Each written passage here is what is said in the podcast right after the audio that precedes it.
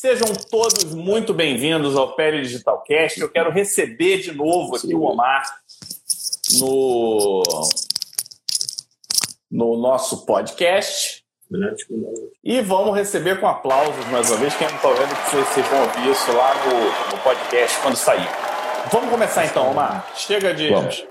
chega de enrolation, vamos. chega de ponto. A gente sabe que o, o câncer de pele para quem não lembra, para quem está desligado, para quem está de bobeira, o câncer de pele é o câncer mais incidente e é o câncer mais prevalente de toda a humanidade. Estou certo ou estou errado, Omar? É isso aí. Quando a gente pensa em câncer, quando a gente pensa em câncer de pele, pessoal, a gente está falando do câncer mais frequente na espécie humana. Juntem todos os cânceres de mama, de próstata, é, por ano, novos diagnósticos de tiroide, vocês não têm colo, vocês não chegam ao total de cânceres de pele é, que afetam as pessoas. Então a gente está falando realmente de uma doença extremamente comum, prevalente e que é evitável. Por isso é importante desenvolver um é, congresso como o World, é, World Skin Cancer, que eu acabei de voltar lá de Buenos Aires. Né? Estava lá, inclusive, representando quem? O Pele Digital, né? para trazer para vocês as novidades que a gente vai falar hoje, o top 5 hoje de. de do que você vai trazer. Eu queria. É... Tu, tu, tu. Ó, tem, tem algum problema técnico aí que pede para o Rafael olhar, mas enquanto isso a gente lembra de uma, de uma questão, né? Porque o, o câncer de pele ele, ele é dividido classicamente em dois grupos, né? Ele é dividido no câncer de pele não melanoma e no melanoma propriamente dito. Não é assim que você aprendeu? Não foi assim que você aprendeu? Ex exatamente, foi assim que eu aprendi. É como a gente ensina, inclusive, né? Nós somos... é, é, isso é como a gente ensinava, porque não, não, não se fala mais câncer de pele não melanoma. Agora a gente fala de carcinomas queratinocíticos.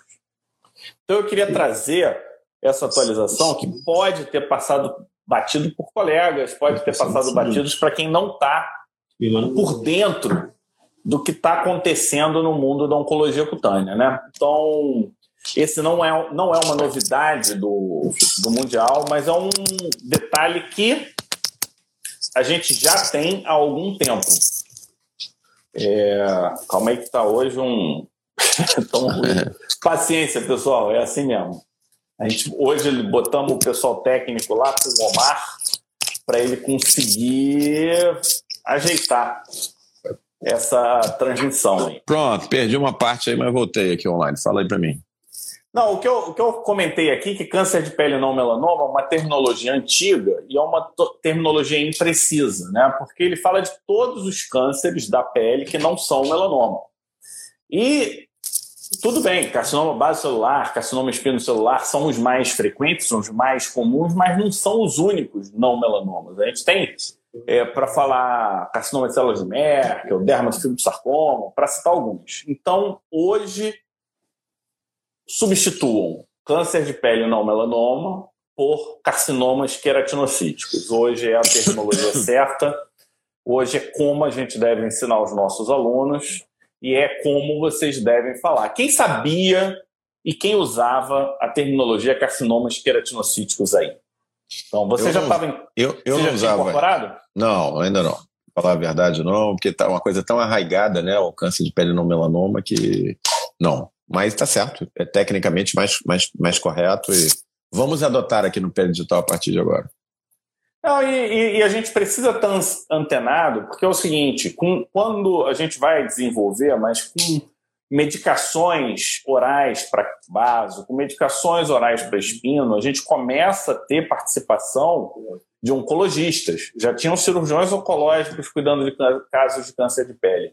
Então, precisamos adotar a, a terminologia usada pela medicina, e não só pelo bairrismo dermatologista, né? Então a gente agora precisa se comunicar com onco, a gente precisa se comunicar com colegas de outras especialidades e nesse sentido, nós não podemos abrir mão do, da terminologia precisa.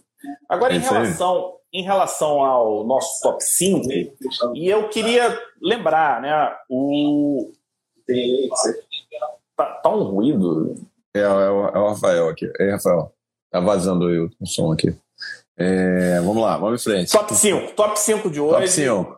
Pra, eu quero aqui, Omar, uma taxa de acerto diagnóstico de 95% ao examinar a pele do seu paciente. Opa, a gente acredita lá. nisso. A gente tem hoje um curso focado no desenvolvimento da interpretação da pele para aumentar a acurácia e a assertiva diagnóstica.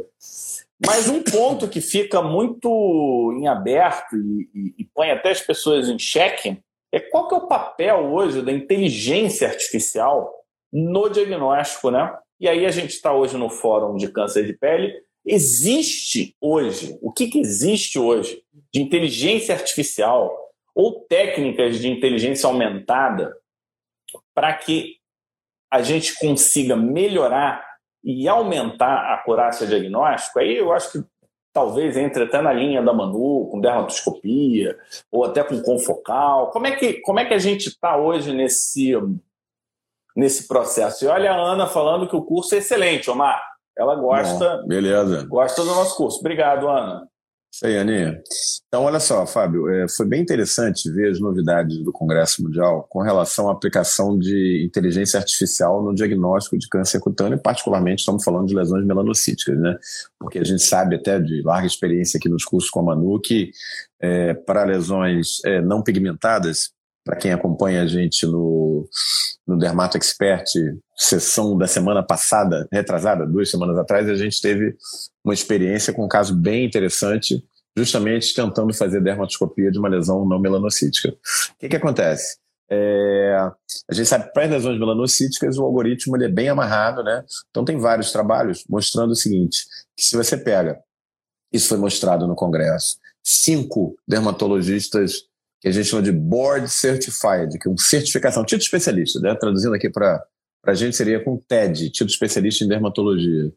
É, e a gente é, coloca esses cinco especialistas interagindo numa sala. Projeta 10 casos de lesões suspeitas de melanoma, lesões melanocíticas que podem ser melanoma, podem ser nervo, podem ser nervo displásico. São sempre um desafio diagnóstico obviamente 10 lesões com grau de dificuldade mais alto. E são 10 dermatologistas com experiência. A gente fornece a eles a história clínica, as fotos clínicas do paciente e a dermatoscopia. E numa sala ao lado, a gente bota a inteligência artificial avaliando esses mesmos 10 casos, ou a inteligência artificial acerta mais o diagnóstico do que é benigno e maligno do que os cinco especialistas juntos confabulando, tendo acesso aos mesmos dados. Então, essa foi uma sessão bem interessante do Congresso e há uma tendência hoje para evitar resistência ao uso da tecnologia, dessa tecnologia nova, de que é, a gente não use o termo inteligência artificial ou AI em inglês, né? É, mas sim o termo inteligência aumentada, para que a gente tenha a noção de que essa abordagem é, através de algoritmos não veio para substituir o médico, o dermatologista. Veio para quê? Para acrescentar. É como se fosse um extra, um apoio, um plus que a gente passa a ter. E com isso, se acredita que a diversificação e o uso corrente da, desse tipo de tecnologia vai se tornar muito mais fácil de ser absorvido pelo público médico, entendeu? Olha, o Omar entrando aqui no Riverside de novo, até vazando som aí. Até vazando som aí. Tá. Vazando, como é que a gente faz? Põe o microfone, pô. Põe o headphone no microfone, atrás do microfone. É, então, o headphone no. Aí ele estava desconectado aqui. É, então, Fábio, é, o que, que a gente viu, né? É um dado, no mínimo, impressionante, né? É, e a gente realmente tem que entender, tem que começar a entender, tem muitos dermatos aqui acompanhando a gente, não são só dermatos, que é o seguinte: essa tecnologia está vindo, ela está vindo para ficar, e ela está vindo para nos auxiliar. Não entendam a, a, inteligência artificial como uma coisa que vai tirar o poder de diagnóstico do médico, mas sim que vai melhorar. Da mesma maneira que a gente, quando vai examinar uma lesão, a gente não usa a lupa, não usa o dermatoscópio, a gente vai ter um, um plus aí, um extra, né? É, por que não é, aceitar essa ajuda? É, a gente tem que ser humilde. Se tem como melhorar o nosso acerto e isso vai reverter para o benefício do paciente, é uma coisa que com certeza é bem-vinda. Eu, pelo menos, vejo dessa maneira. Não acho que o meu trabalho como dermatologista vai ser colocado em xeque se eu aumentar a minha inteligência de, é, de, diagnóstica através de um apoio tecnológico que vem para ajudar. Não sei como é que você vê isso, se você concorda, se você teria, por exemplo, alguma resistência de usar um método de inteligência artificial no seu diagnóstico. Não, nenhum. É, inclusive, a Aline Souza falando que temos que ser humildes e entender a tecnologia veio para somar a nossa vida. Né? O, como eu vejo, é, tecnologia é caro. E tecnologia tem relação com acesso.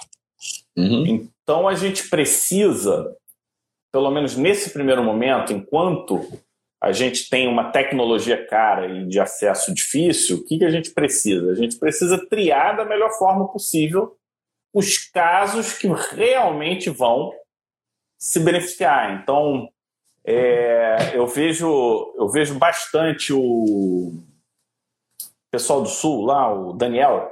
O Daniel ele tem um trabalho muito legal de tele. Então, o que, que acontece? Antes do pessoal eu tô achando que o, o problema está no no teu laptop. É antigo o teu laptop? A gente trocou, Fábio. Agora eu tô com o laptop do Rafael aqui. É, Nem é mais é, o meu. É. Mesmo problema. E aí o que, que, que, acontece? O pessoal, ele treinou o, o, o pessoal do Estado. Quando eles treinaram, antes deles irem para Florianópolis, propriamente dito, o que, que acontecia? Eles eram, eram pré-avaliados. E aí, dependendo da pré-análise, ele já resolvia de lá e os que não passavam no teste precisava realmente ir para a capital Florianópolis. Então, nessa, nesse sentido, é como eu vejo. Quanto custa um aparelho desse? Não, eu acho que não tem ainda preço disponível, não é um, um device que você pode comprar ainda, ele está em testes ainda, né? É, mas é uma realidade que vai chegar em breve. Não foi apresentado a questão de teste, de empresas que já estão oferecendo, mas a gente já conhece alguns aplicativos até de celular em que você, o paciente está começando a apontar para as lesões e fazer diagnóstico. Isso é uma coisa que já existe, né? É, se você acho que se, não sei se você concorda comigo, mas o que a gente propõe no Dermato Expert é algo semelhante, né? Se você, se você é, mal comparar, a gente está trazendo um método. Esse método ele é replicável e à medida que você vai treinando esse método, ele vai ficando cada vez mais preciso e se tem uma coisa que máquina tem que a gente não tem tão boa, é memória. Né? É não tem como. Então, o que você ensina para a máquina, ela aprende. O que a máquina não tem, que a gente tem, é contexto. né? A gente Verdade. consegue contextualizar. Eu não conheço medicina é, inteligência artificial que seja contextualizada no, no, nível que a gente consiga. Então, eu acho que a, a gente está nesse, nesse patamar. Então, você tem uma inteligência artificial que dá o laudo dela frio e você sabe interpretar esse laudo frio e contextualiza, isso é uma ferramenta poderosíssima para a gente aumentar a nossa eficácia, né? assertividade. É. Então, em resumo, eu sou 100% a favor de tudo que melhora a nossa qualidade. E esse lance de substituir. Outra substituir... coisa, Fábio, é, já dizia é, já diziam os príncipes árabes né, nos anos 70. Que a era da, da pedra lascada não terminou por falta de pedra, né? Assim como a era do petróleo não vai terminar por falta de petróleo, vai terminar porque as novas tecnologias estão chegando. Isso é uma, é, é, é uma onda que vai bater na praia. Não adianta a gente ir contra. É melhor a gente surfar. É melhor a gente trazer isso para melhorar aquilo que a gente pode entregar para o nosso paciente. Sem, e com humildade, né? Por que não? É isso que você falou. Inteligência artificial ou inteligência aumentada, se vocês preferirem, é melhor do que nós em algumas coisas, por exemplo, na memória. Imagina você poder comparar aquela imagem com todo o database, a base de dados mundial. A inteligência aumentada pode fazer isso, a gente não pode. A gente vai comparar com o quê? Com aquilo que a gente já viu na nossa vida profissional, que é menos do que existe na, na, na experiência mundial. Né? É, e a gente já fala no nosso curso de imuno, né, em que a gente se propõe a ensinar e simplificar a imunologia. Imagina, imagina o, o seguinte contexto, Omar. Doenças com variações. Isso vai acontecer com melanoma, tá? Vai, é. Melanoma com perfil de mutação A, melanoma com perfil de mutação B e por aí vai. Como é que você vai lembrar cada mutação, cada tratamento, cada detalhe de cada subtipo. Isso não, cada vez isso vai ficar mais elaborado. Então, quanto mais elaborado isso tiver, melhor vai ser é, a parceria com a inteligência artificial. É assim que eu vejo. O que, que vocês acham, vocês que estão com a gente? Inteligência artificial vai demorar, veio para ficar, vai acabar com a profissão médica. Lembrando que 50% de todas as profissões acabam em, no intervalo de 3 a 5 anos. Então, é, mas as doenças não vão acabar, então alguém vai precisar fazer diagnóstico. Verdade. Então, seguindo nessa linha, a gente vai seguir no nosso top 4. A oncologia cutânea ela ficou cada vez mais complexa, né? A gente agora precisa entender de tratamento, a gente precisa entender de imunologia, a gente precisa saber classificar o, o tumor. É, a gente tem uma pegada muito na escola americana, em, em quem cuida de câncer é o, é o oncologista, mas a pegada europeia é um pouco diferente, né? Quem cuida do câncer é o especialista daquele determinado órgão que foi afetado pelo câncer. Então, quem cuida do melanoma, em alguns países, é o dermatologista. Quem cuida é dermatologista. dos casos sistêmicos de vaso ou casos avançados de espino é o dermatologista. Então, eu, eu gosto mais do estilo europeu, mas voltando à pergunta, a gente precisa entrar um pouco mais no mundo da oncologia. E aí a gente precisa entender um pouco mais da terminologia. Para quem é onco, não tem nada de novo aqui, mas para quem não é, talvez seja, né? E adjuvância, neoadjuvância, são dois conceitos muito comuns e muito utilizados na oncologia, mas que talvez gere algum ruído, algum tipo de confusão para os colegas que não são muito íntimos da oncologia. E, cara, oncologia a gente precisa saber. É, quanto mais a gente envelhecer, mais a gente vai lidar com cânceres e nós que cuidamos de pessoas saudáveis, nós vamos ser referências nesses casos. Eles vão pedir nossa opinião, Omar. E vários desses tratamentos dão lesão de pele, né? Então ainda tem, ainda tem isso. É verdade. Então, essa é uma nova fronteira, né, pessoal? E o que que separa o tratamento? Então, às vezes o termo é pouco amistoso, mas a gente vai procurar dentro do padrão pele digital trazer isso aí para a nossa realidade, né? É, o que, que é o tratamento neoadjuvante? É aquele tratamento feito antes da cirurgia para que o resultado, você vai, não é que você não vá operar o paciente, né? E aí, quando a gente fala de neoadjuvante e adjuvante, a gente está falando basicamente de melanoma, né? Então, o paciente tem uma suspeita é, confirmada, uma biópsia já de, de, de melanoma, é, ou a suspeição clínica é muito alta e o paciente vai ser operado. E é, existem tratamentos que você pode fazer antes da cirurgia, neoadjuvantes, para aumentar a taxa de cura. É, é diferente do tratamento adjuvante, é aquele que você opera e depois faz para reduzir o risco de é, doença metastática, doença disseminada, de óbito é, mais para frente. E os dados foram apresentados, são dados que estão na literatura, são muito interessantes. Eu vou pegar aqui, eu anotei, não dá para saber isso tudo de cabeça, vou ler aqui para você.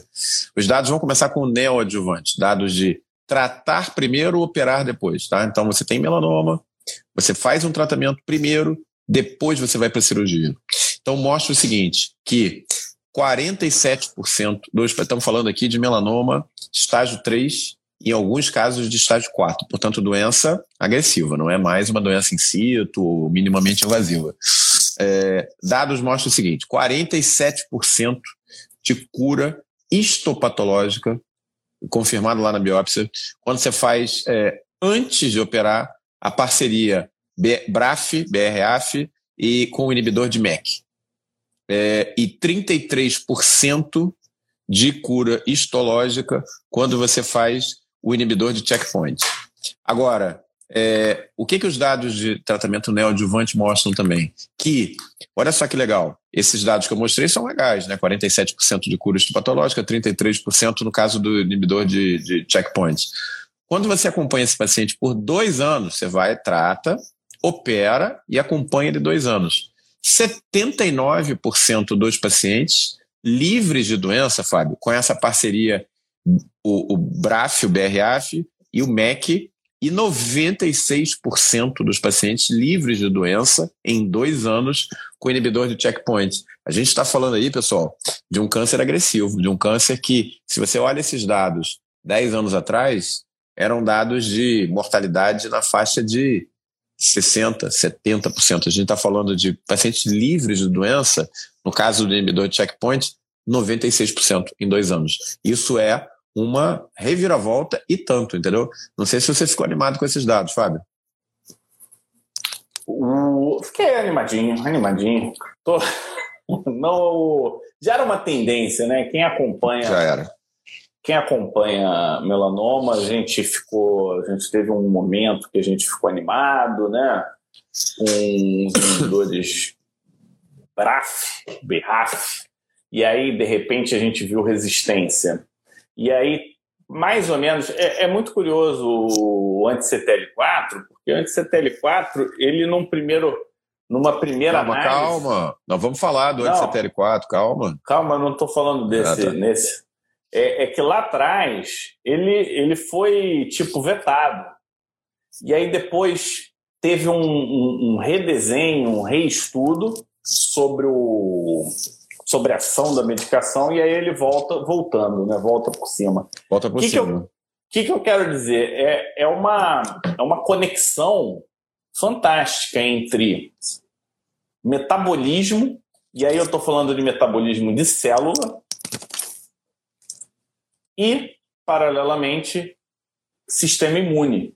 Então a gente está muito no back to basics aqui. É, é back to basics total. Metabolismo celular, via de comunicação intracelular, crescimento e desenvolvimento celular e, paralelamente, sistema de vigilância, e a gente está falando de sistema imune. Né? Então, esses dois juntos é... estão se mostrando muito interessantes. E nessa linha, você trouxe um... um uma super novidade, né? uma nova dupla contra o melanoma de um mesmo laboratório, Novartis, se eu não me engano. Novartis, exatamente. É, eu vou botar aqui o um nome comercial para você explicar o que, que é cada um, o que, que significa cada um desses e como esse nosso top 3 de hoje, o que é o Tanif, Tafinlar e Mechnist. Eu tenho até, eu não sei de onde que vem esses nomes, mas é, é. é eles testam a nossa capacidade. A nova dupla contra o melanoma, então, Tafinlar e Mechnist. Então, Fábio, essa talvez tenha sido uma das maiores novidades do, do, do Congresso Mundial de Câncer de, câncer de Pele, né?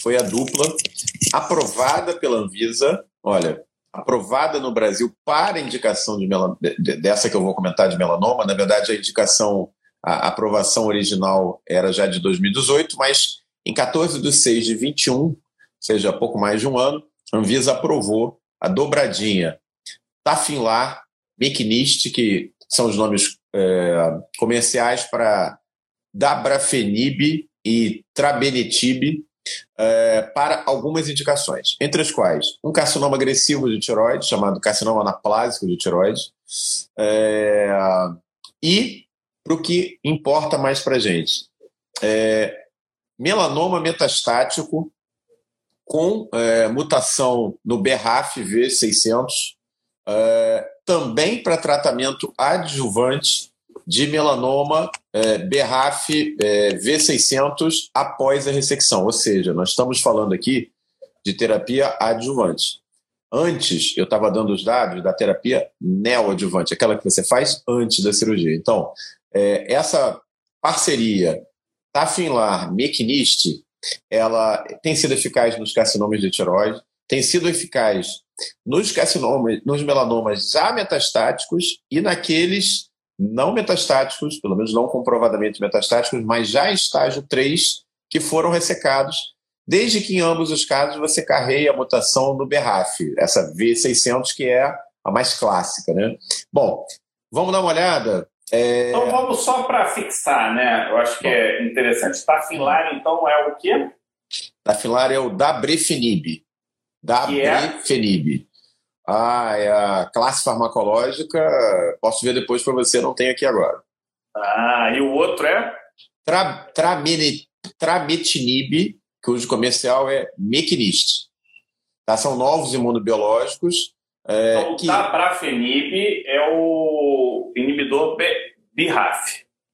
Ele é BRAF e a parceria com o Mequinist, que é o Trametinib. Trametinib, desculpa Trametinib, tá? ele é um inibidor MEC, MEC1 e MEC2. Pronto. O que que, é, o que que o estudo, quer dizer, por que que essa liberação da Anvisa, feita em 14 de 6 de 21, ela foi recebida com tanta satisfação?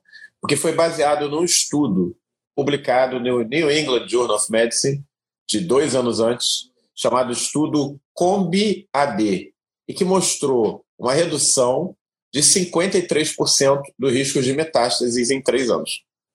O que é muito bom se a gente considerar os dois tipos de pacientes que a gente está falando. Pacientes que já tinham doença metastática ou pacientes com é, melanoma estágio 3, com risco de metástase, portanto, bastante alto. Então, uma redução de 53% em três anos.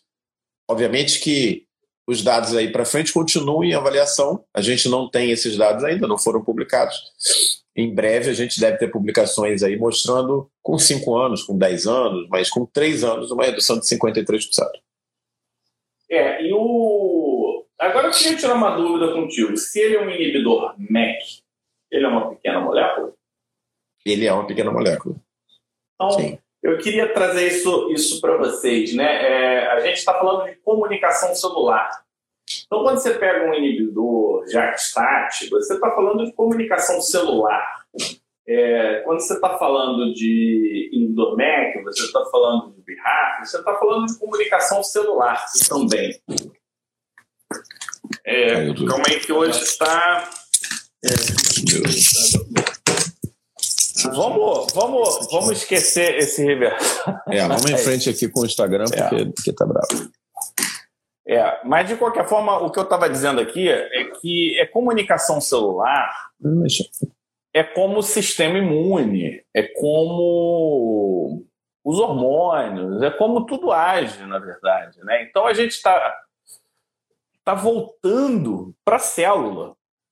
Então aquele conhecimento, Omar, que era sei lá, parece curiosidade, Discovery Channel. Ele está se mostrando útil para o que a medicina não conseguia resolver.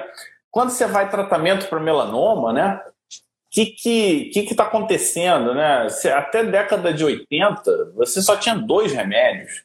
E aí, só depois dos anos 2000 que você começou a ver medicação nova. E quando você vem de 2018 para cá, as opções cresceram absurdamente. E isso é um cenário, porque você pode ter o cenário focando na célula e tem o cenário focando na imunoterapia. Então, é, a gente vai precisar conhecer melhor. Você já trouxe para a gente também uma uma pegada de genética, ou seja, você tem que ter uma mutação específica, né? Que você sabe que com aquela mutação a resposta BRAF vai ser melhor. Então a gente está falando de quê? De endótipo, né? Esse tá falando é um, de endótipo, é. é isso aí. A gente está falando de qual melanoma? O melanoma que tem é, o problema da mutação tal, que é o.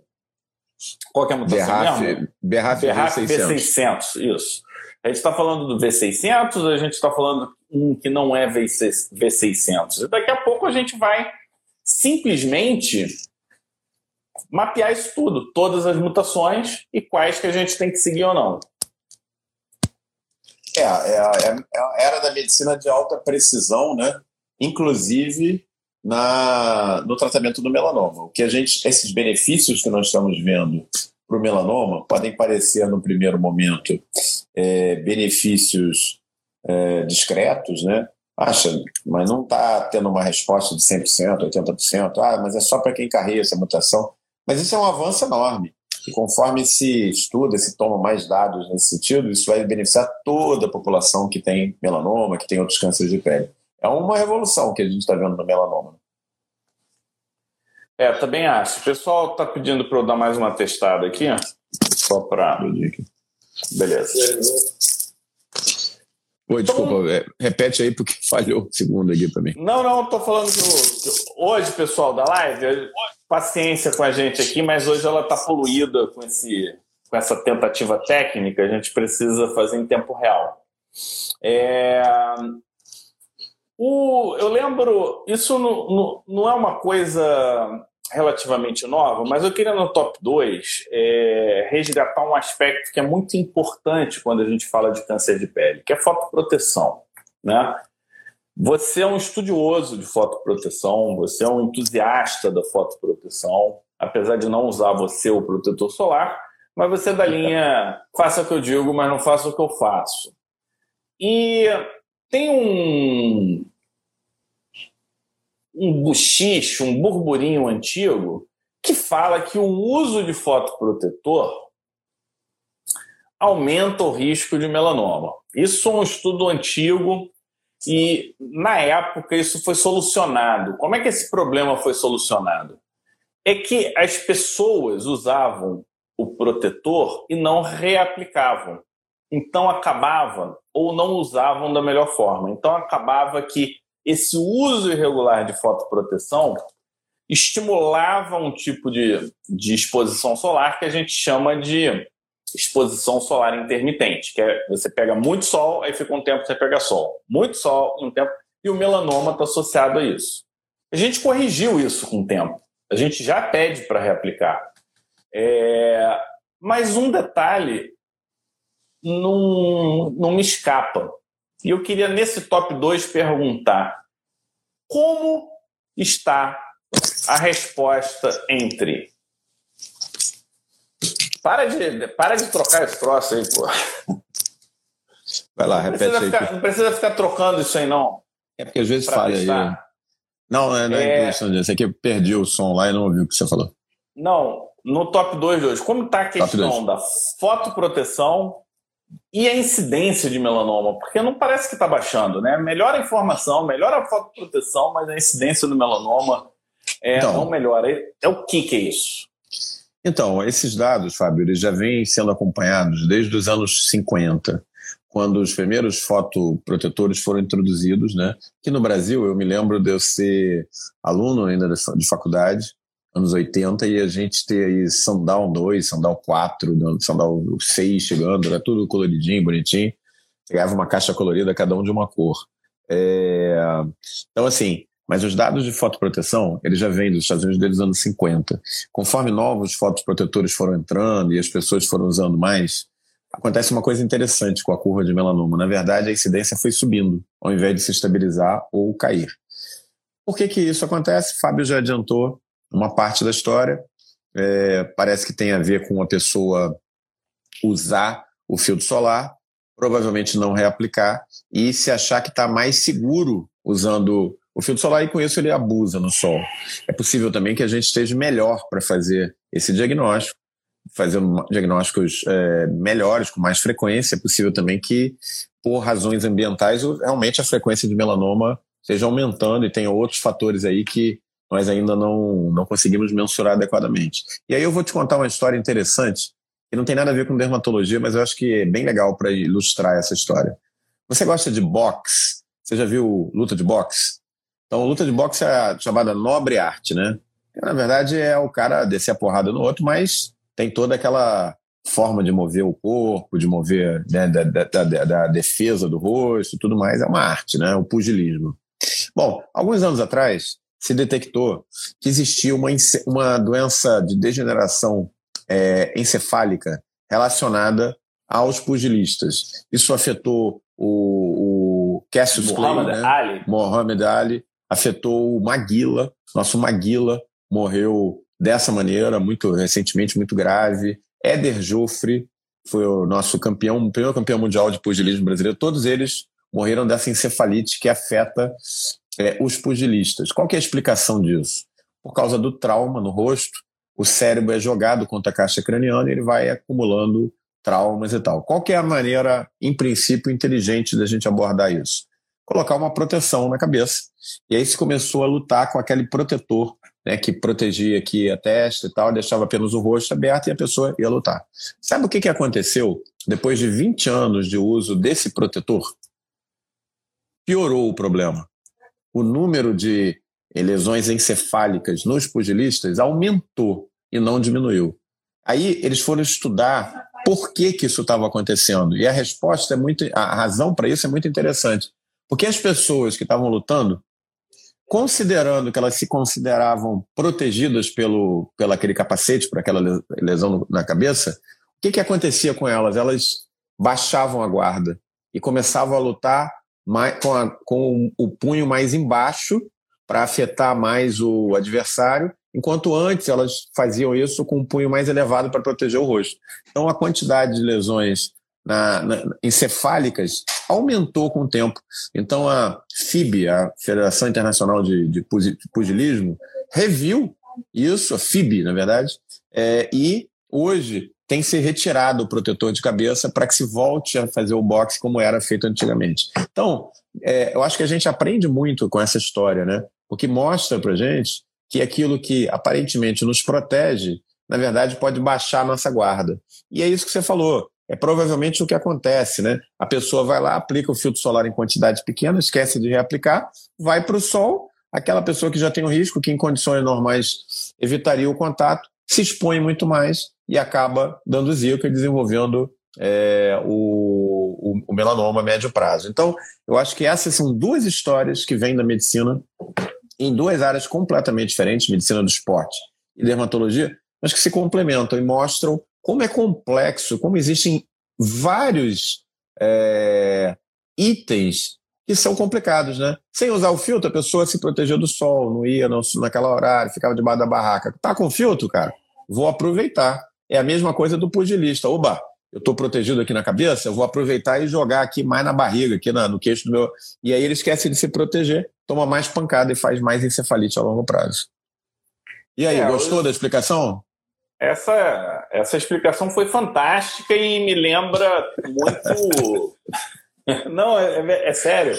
É boa, né? Você sabe, isso é igual coisa de, de pai, né? Na boa intenção, acaba estragando. É, você protege demais e a pessoa não aprende a se defender. Você mostra que ela dá a falsa sensação de proteção e aquilo não funciona. Mas isso é uma raridade, né? Na maioria das vezes, os sistemas de proteção que aumentam a nossa vida e melhoram a nossa qualidade de vida funcionam e funcionam bem, né? Então não Verdade. vamos. Ó, a Silvia é... disse que adorou a história, gostou, né, Silvia? Para contar a história é comigo mesmo. É, né? Não, e essa história, e essa história do melanoma é uma história antiga, tá? É. É... Tem, eu, não vou, eu não vou lembrar do artigo. 2005. É...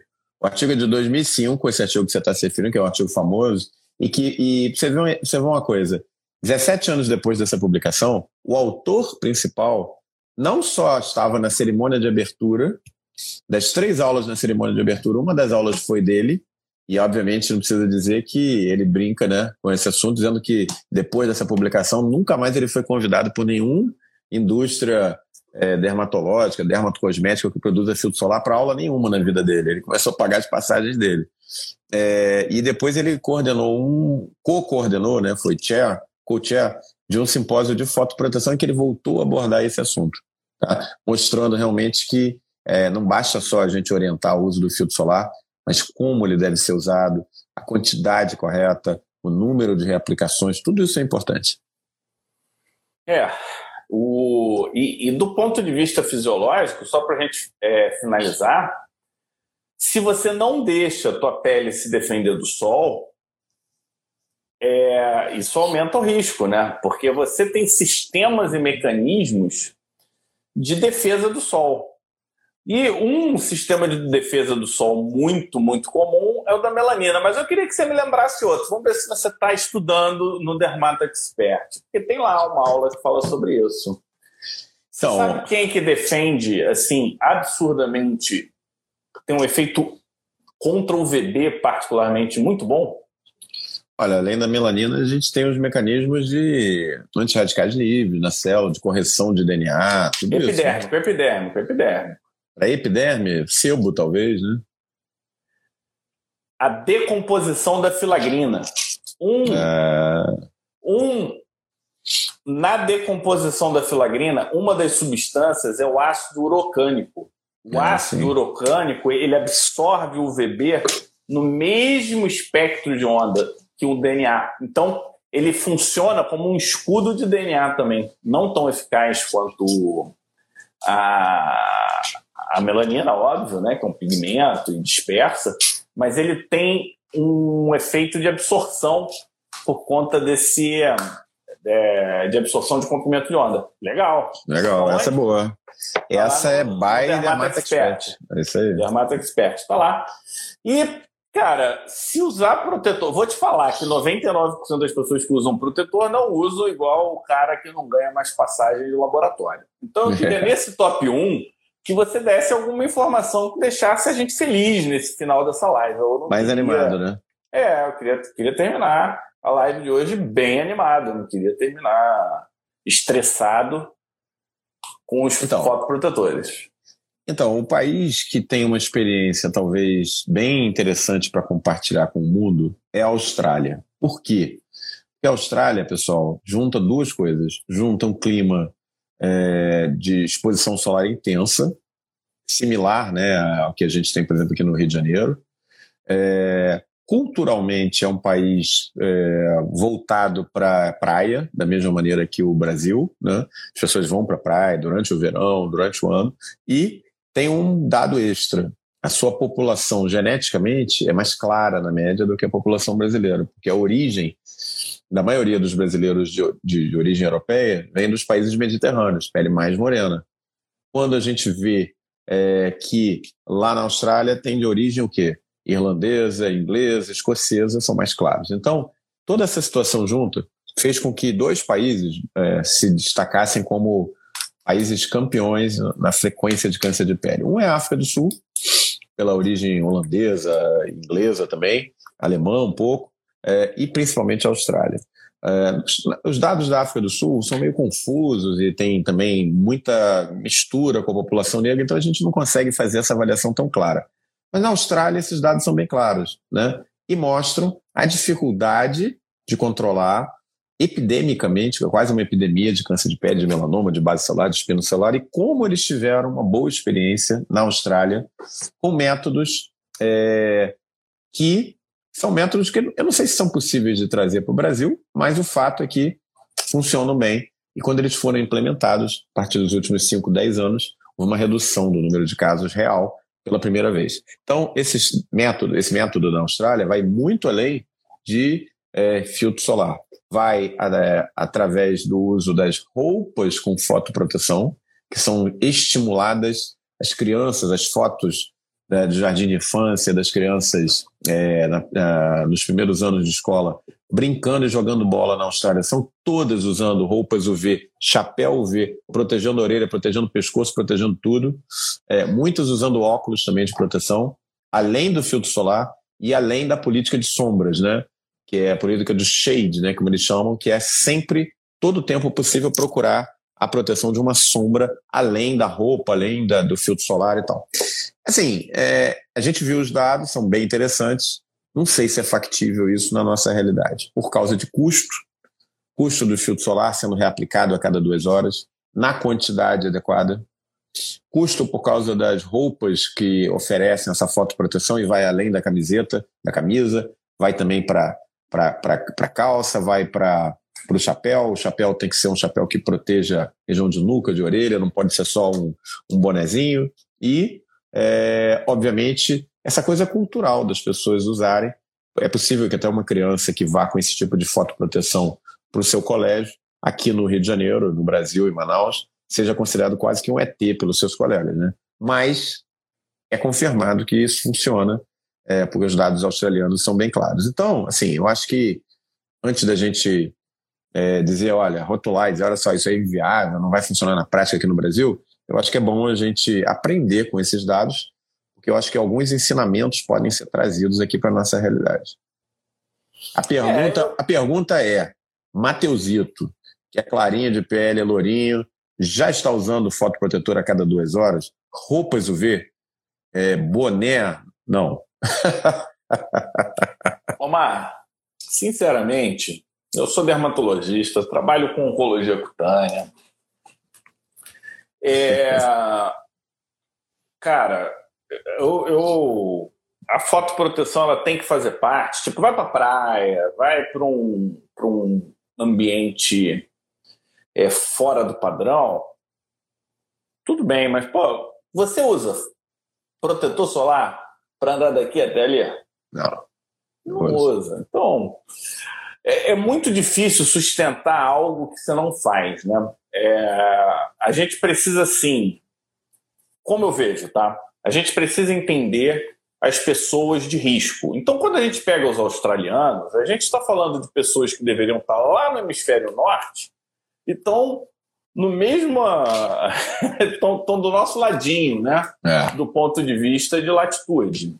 Se você for lá na África, você não tem problema de câncer de pele. Quando que tem problema de câncer de pele? Quando não tem melanina. É, o problema deles é outro. É quando eles vão lá para o hemisfério norte e eles começam a ter problemas relacionados à falta de vitamina D. Então, com isso na mente, a gente precisa sim ter, tipo, EPI. Eu acho que fotoproteção, como, como isso que você falou, né? São atividades que, re, que são realizadas embaixo do sol. Ambulantes, gari, é, pessoal de lavoura, salva-vida, salva-vida, é, bombeiros, polícia e por aí vai. A gente tem várias situações em que a pessoa fica horas e horas e horas embaixo do sol. Né? E aí não faz diferença se é todo dia ou se é uma vez por semana, porque a gente sabe que os dois tipos de exposição pioram e, e aumentam o risco de câncer. Então, alguns mais para exposição contínua e outros mais exposição intermitente. Olha, a exposi... o, ó, Azevedo Derma, não dá para saber o nome, está dizendo assim: olha, doutor Omar, como você é fototipo 1, tem que usar filtro solar de duas em duas horas. Olha, até deveria usar de duas em duas horas, não estou usando, mas eu não sou fototipo 1, longe disso. Eu sou bem mais moreninho e estou lá para um fototipo 2 barra 3, tá? Só precisa saber, mas é a luz aqui que deixa a gente mais claro, né? Não, você não é dois, não. Você tá três, é três fácil. Três fácil. É, então, trabalho, eu acho que são momentos. Eu acho que um outro momento que você tem que ser mais radical são férias, né? Que são momentos de exposição de importante, né? Então, nesse momento, é fundamental que você faça e siga a cartilha, né? Você vai tirar férias e vai para o Ceará, vai ficar em Fortaleza, vai para Jericoacoara, vai para vai Lençóis Maranhenses. Lençóis Maranhenses. Aí, sim, não tem como. Você precisa, sim, ser radical no processo de fotoproteção. E esse preço você paga lá na frente. Uma outra situação é quando você tem alguma doença de pele fotossensibilizante ou fotoexacerbada. Nesses casos, você precisa sim ser mais é, radical ou seguir essa cartilha. E, por fim, as pessoas de maior risco de câncer de pele, doenças genéticas ou predisposições individuais. Então você vê aquele branquelo com 150 nervos no corpo. Esse aí não dá para brincar, né, Omar? Esse tem que ser. O albino, né? O, o, albino. o albinismo, né? Xeraderma. E aí, por aí vai. Jeito. Por aí não tem para onde correr, fotoproteção tem que ser na estilo veia. Halloween. Halloween, Halloween, igual vampiro. Pegou no é. sol, virou poeira. Se não for estilo Halloween, não vai rolar. Agora, fora isso, cara, não se sustenta. Você é igual aquele cara gordão, gordaço, carecão, com cheiro de cigarro, falando: olha, você tem que malhar, você tem que comer saudável, você tem que fazer isso, isso e aquilo. Ninguém acredita, né? O cara não leva a sério, né? Vem o Omar depois lá de vir pegar lá, passear numa das lanchas dele com aquela marca de óculos branco aqui assim, fala, olha, você tem que usar protetor solar, porque senão não dá. Não é, dá. E aí, agora, uma, uma estratégia que eu uso, que funciona bem com mulher, é a seguinte: é que antes do câncer você fica velho, né? Vai ficar enrugado, flácido, tudo. Então, você usar a vaidade como um método. Isso funciona. é uma boa. No Brasil, né, as pessoas são muito ligadas né, na questão da, da, da, aparência, muito mais do que na Europa, né? Então eu também pego por aí. Olha, é, se você não está preocupado com câncer de pele, se preocupe com envelhecimento, com as rugas. Ah, mas dá para melhorar? Dá, dá para melhorar, dá para deixar mais lento esse processo e tudo mais.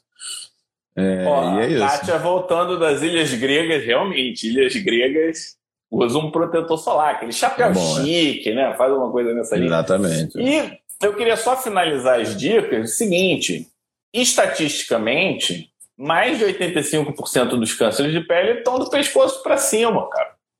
Então seja radical do pescoço para cima porque são os mais graves, os mais difíceis de tratar e tudo isso. Então deixam mais sequela. Deixam mais sequela. Então, ah, eu não consigo, é muita coisa, eu não vou conseguir. Então tá bom, faz isso só do pescoço para cima. É, Cara, pelo menos reduz o custo já, né, do uso da fotoproteção. Reduz o custo, aumenta a adesão, mais fácil e do ponto de vista de saúde pública você tem um impacto significativo. Então, às vezes o bom inimigo do ótimo, eu ouvi a primeira vez essa frase do professor Azulay, bom inimigo do ótimo. Então, é o ótimo foi o que o Omar falou. O bom é você adaptar para a situação, para a pessoa, para o contexto. Eu acho que isso tem que estar tá na, na nossa mente. E, e eu não consigo desvincular isso, Omar, de uma de uma medicina segura, sabe? Você tem que estar tá seguro em relação às informações que você está passando. E, e, assim, é uma, um top zero que, que falaram de vitamina D? Porque toda vez que fala de proteção vem esse troço. Ah, foi ignorado. D. Ah, foi ignorado. Foi ignorado. Ignorado, pessoal. Quem está preocupado com vitamina D, existe uma coisa chamada comprimido. Você compra o comprimido e você põe a vitamina D na quantidade que você quiser.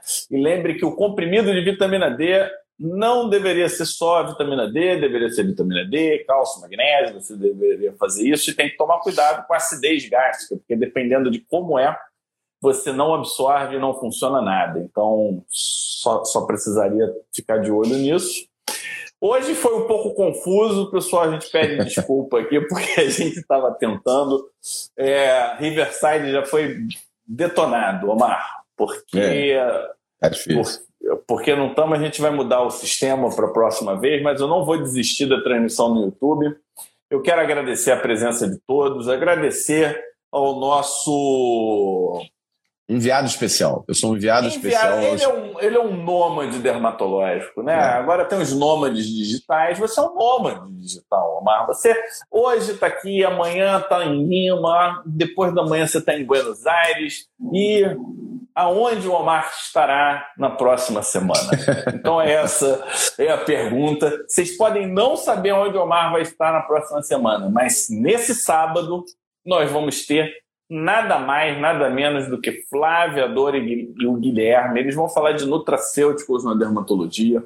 É, é, um tema que tem relação com doença, tem relação com estética, tem relação com prevenção de envelhecimento, mas a gente está numa área muito cinzenta, né?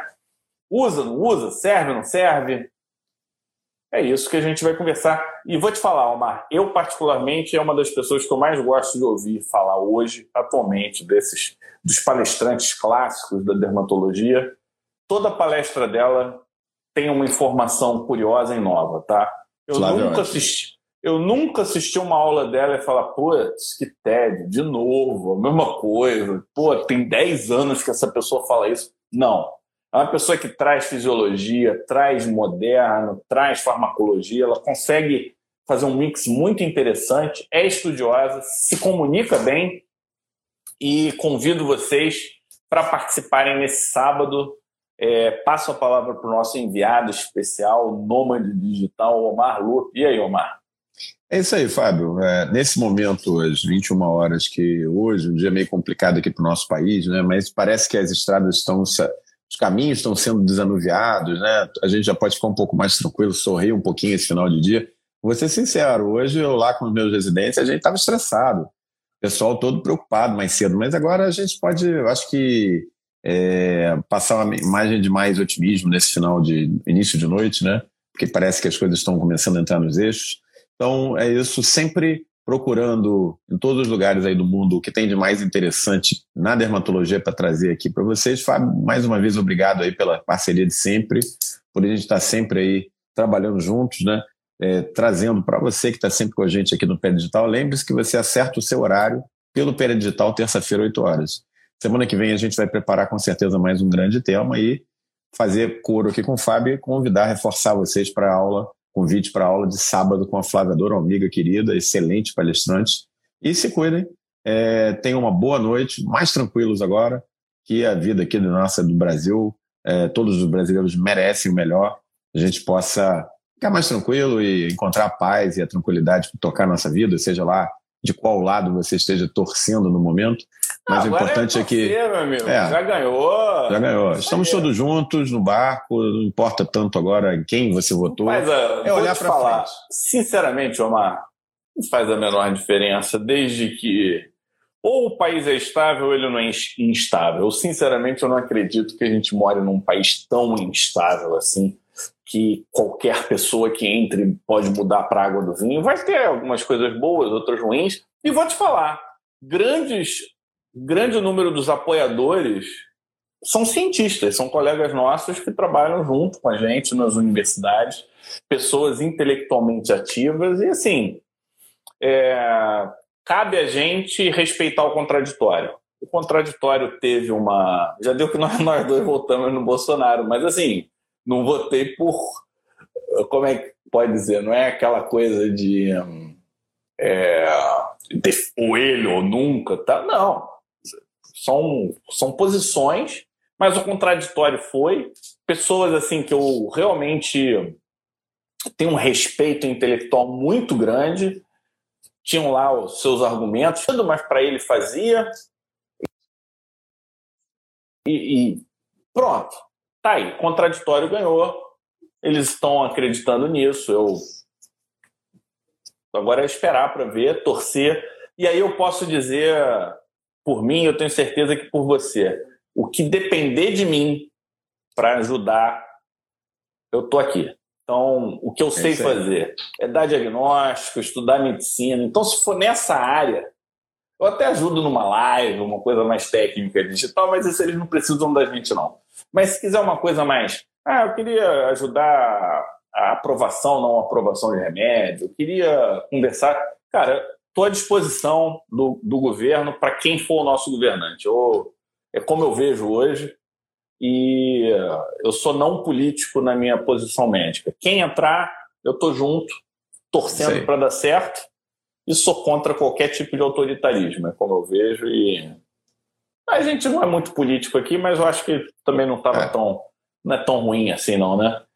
Não, eu não é apoio o ladrão, eu apoio o presidente. Ele foi eleito, ele é meu presidente. Acabou. Eu não, não sou eu que julgo. Eu não, eu não julgo nem como médico, nem como pessoa. Valeu, Omar. Grande abraço. Se cuide, pessoal. Boa noite a todos. Fábio, um grande abraço.